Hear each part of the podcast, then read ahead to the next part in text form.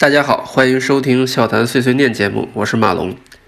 嗯，这一期我们简单说一下凌晨莱斯特主场打利物浦这场比赛。嗯，其实如果大家看了比赛的话，会觉得，哇，原来利物浦居然在场上表现的这么有统治力啊！罗杰斯这套莱斯特城的体系好像很有些名不副实。那其实我想告诉大家，这都是对的。呃，倒也不能说是名这套体系名不副实，而是罗杰斯在这场比赛中所布所布阵、所向球员布置的要求，确实与平时莱斯特城不太一样。那么简单说一下罗杰斯的先手啊，罗杰斯的布阵其实很奇怪，这一场他其实抛弃了之前一直打的四三三，以及一度打的小零星四四二的体系，这一场。貌似摆出的是一个四幺四幺，但是落位的时候却成了一个四二三幺。后防线这边后腰恩迪迪搭档的是普拉埃与蒂勒曼斯其中的一位，然后他这样的话相当于形成了一个六加四的站位。但这套六加四的站位其实是非常割裂的，他前场的四人组留在前面，根本就不进行压迫，而更多的是伺机进行穿插跑位。后面的六位球员是。十分强调短传，十分强调快速出球，意图通过中场直接打击利物浦这条后防线。那么罗杰斯这样做的目的其实十分明确，他其实就是在全力争胜。我认为他还是很言行一致的。呃，罗杰斯的算盘是利物浦在长期作战的情况下，并不能够实施高位压迫。那么。我可以在后防线通过一系列的快速传球，来通过利物浦的中场直接打击利物浦比较薄弱的身后。其实这是与罗杰斯一贯以来使用瓦尔迪的，呃，效果和现在形成的一个成绩是相辅相成的。但是这一场让我十分不明白，就是为什么他会采取这样一种极端的体系。你如果前场四个人留在前面不进行高位压迫的话，那你这套体系如果利物浦采取了。高位压迫去制约你后场的出球，那么如果你没有一个比较好的长传长传球手，我觉得这套阵容根本就是毫无防守之力。比赛的进程，其实我相信罗杰斯一定会大吃一惊的。为什么利物浦会在这么多场比赛以后还能够有力气使出当时克洛普刚入主时，就像一六一七赛季那样？祭出的一个高位高位逼抢，事实上这套高位逼抢战术我们已经很久没有见过了。克洛普在打在打很多球队的时候，包括打世界杯、打弗拉门戈，包括在之前打一些中下游球队，包括甚至打曼城，这一套逼抢的体系都已经很久没有用过了。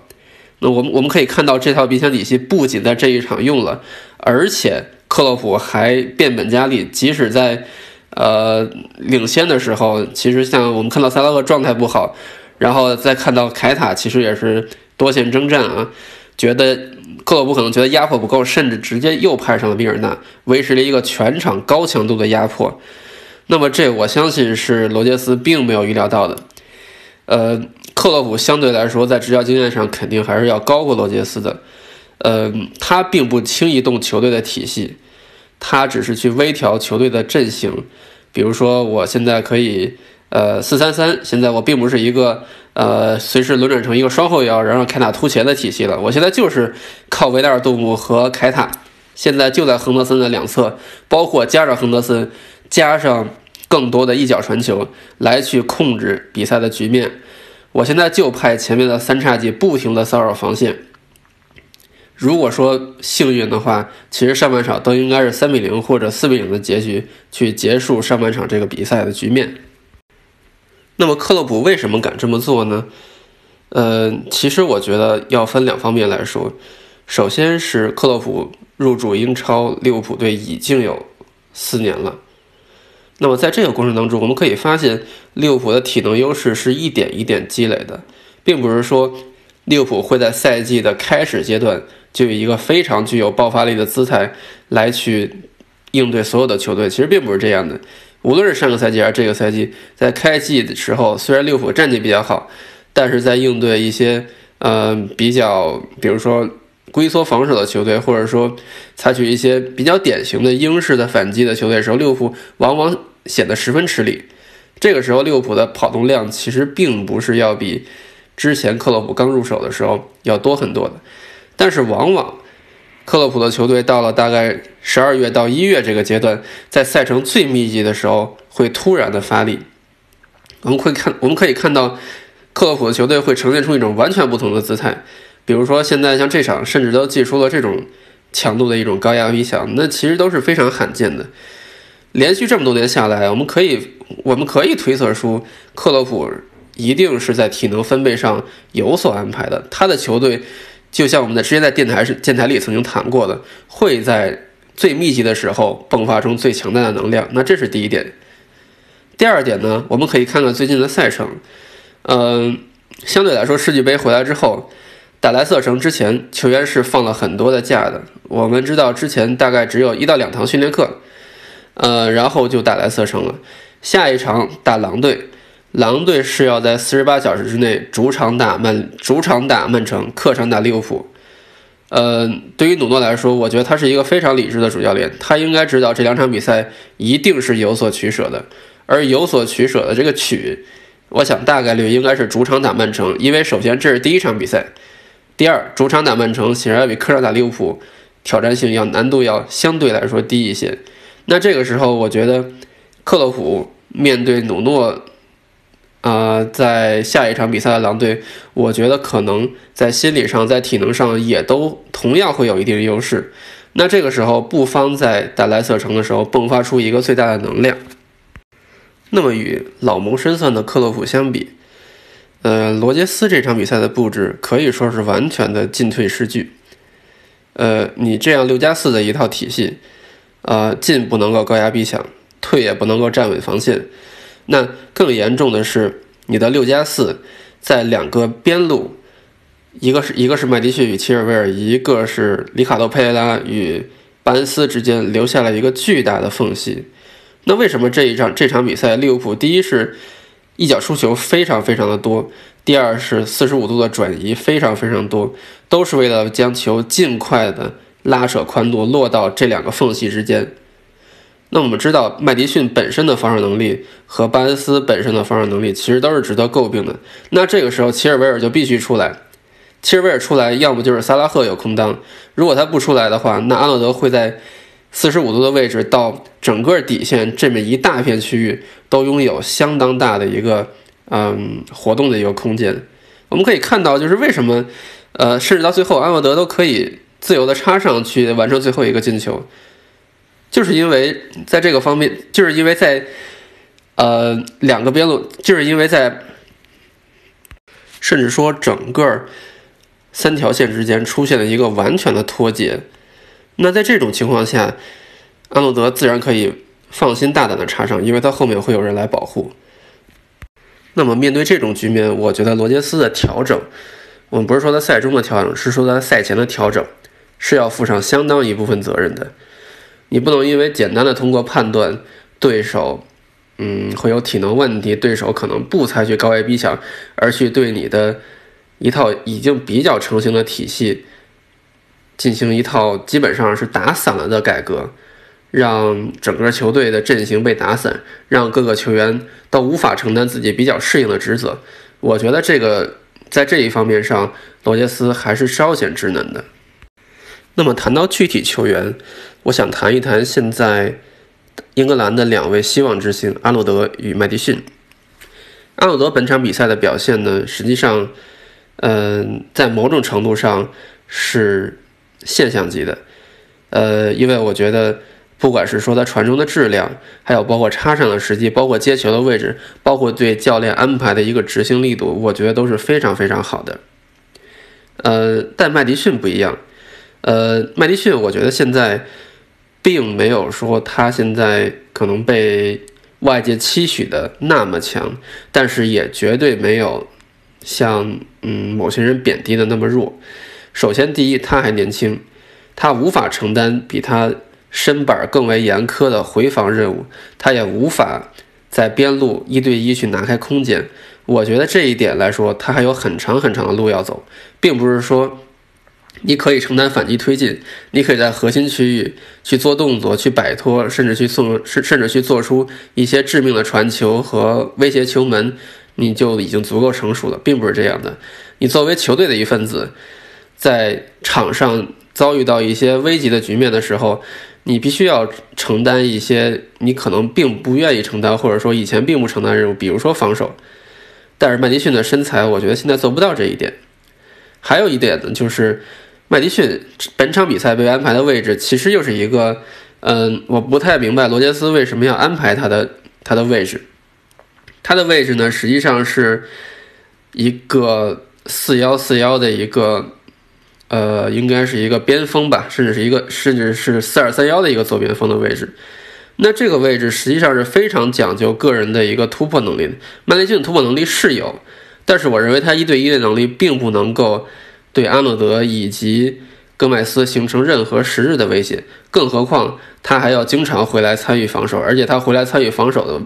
的情况下，其实都是已经失位了，已经球员在我们刚才说的，呃，两两两个人切尔维尔和麦迪逊之间拿球了。那这个时候，其实他已经非常被动了。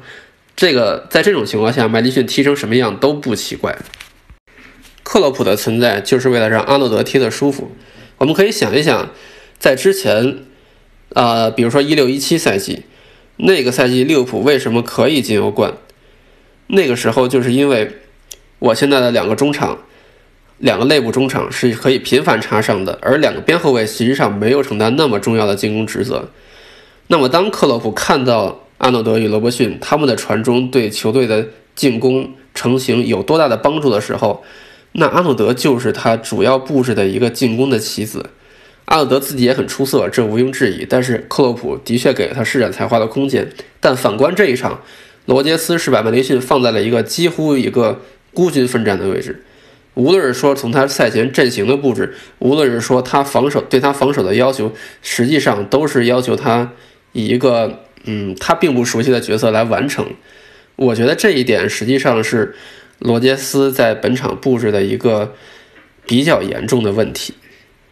当然，对麦迪逊自己而言，实际上他要提高的东西也有很多。我们刚才已经说过了，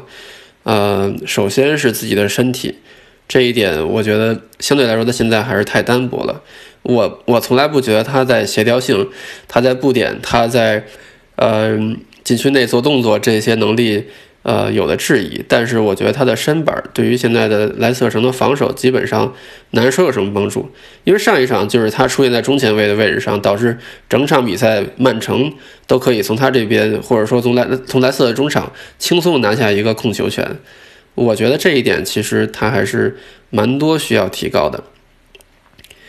呃，既然我们说到中场，我们就来谈一谈利物浦和莱斯特城这场的一个中场的对比。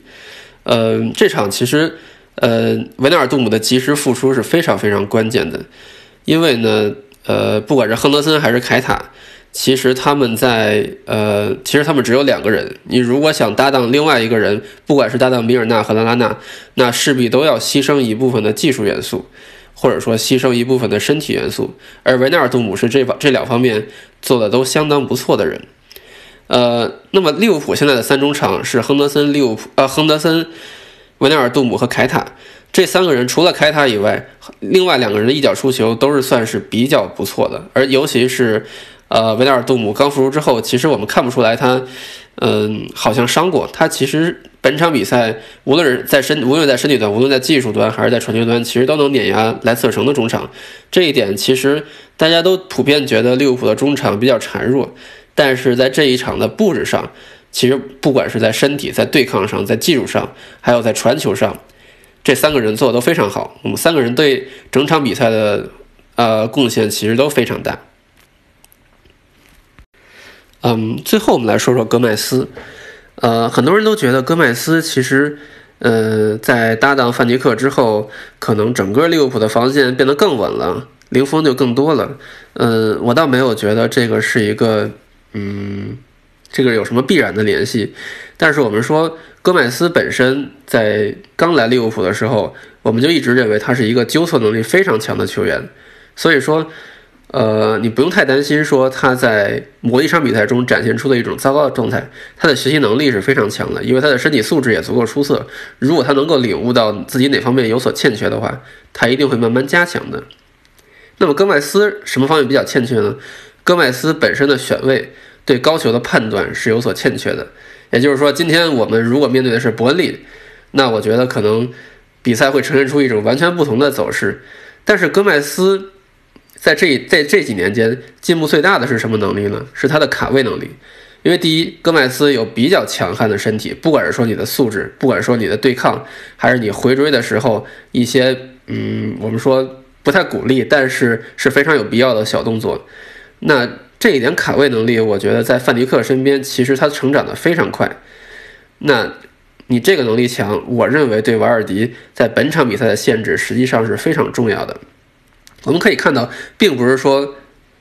莱瑟城的中场啊无法给瓦尔迪送出威胁球。我认为他们中无论是蒂勒曼斯还是麦迪逊都是有能力这样做的。但问题在于，戈麦斯往往都是提前启动。卡住了身位，导致这个球根本就没有机会来送出。我觉得，当瓦尔迪在戈麦斯这侧的时候，基本上他是拿不到任何机会的，就更不要提在范戴克这边了。所以，我认为本场比赛其实，嗯，我说了这么多，就是觉得利物浦的所有球员都是与有容颜，而且克洛普确实是老谋深算，整体上的布置、整体上对战术的微调，还有对赛程的把握，从一个。整个赛季的布局来对来看的话，更是我让我觉得，嗯，要超出罗杰斯一筹。而罗杰斯也不用太过担心，因为本场比赛莱斯特城的战术的确与往常是有非常非常大的区别。当然，我们不是说和曼城和曼城这场比赛和曼城这场比赛也非常非常的个别。这就反映出一个什么问题呢？就是罗杰斯在对强队的心理其实是有些微妙的。我们并不是说他畏惧对强队，他只是对强队的时候。他的阵，他的球队并不像他自己惯常所调教那支球队，因为他做了太多的一些战术的调整，呃，并不是那些微调，而是对一些比较宏观层面的一些调整。比如说，我要求三条线的距离更加开放，我要求这个阵型从四幺四幺切换成四二三幺，我要求某些某些球员要换位打到他不惯常的位置上。那这种的调整其实对球队的伤害是有些大的。当然，如果抓住抓住对方的要害，那这个是非常有必要的。但是，起码要有足够的时间来去布置，来去让球员去认识这套战术，去接纳这套战术，来去熟悉这套战术。那我觉得整场今天整场比赛，莱斯特城的状态都好像是不太熟悉这套六加四的体系，而且我觉得这套体系在未来也不会常用，因为实在是太过于危险。啊，那么好，本场比赛的点评就到这里，感谢大家收听。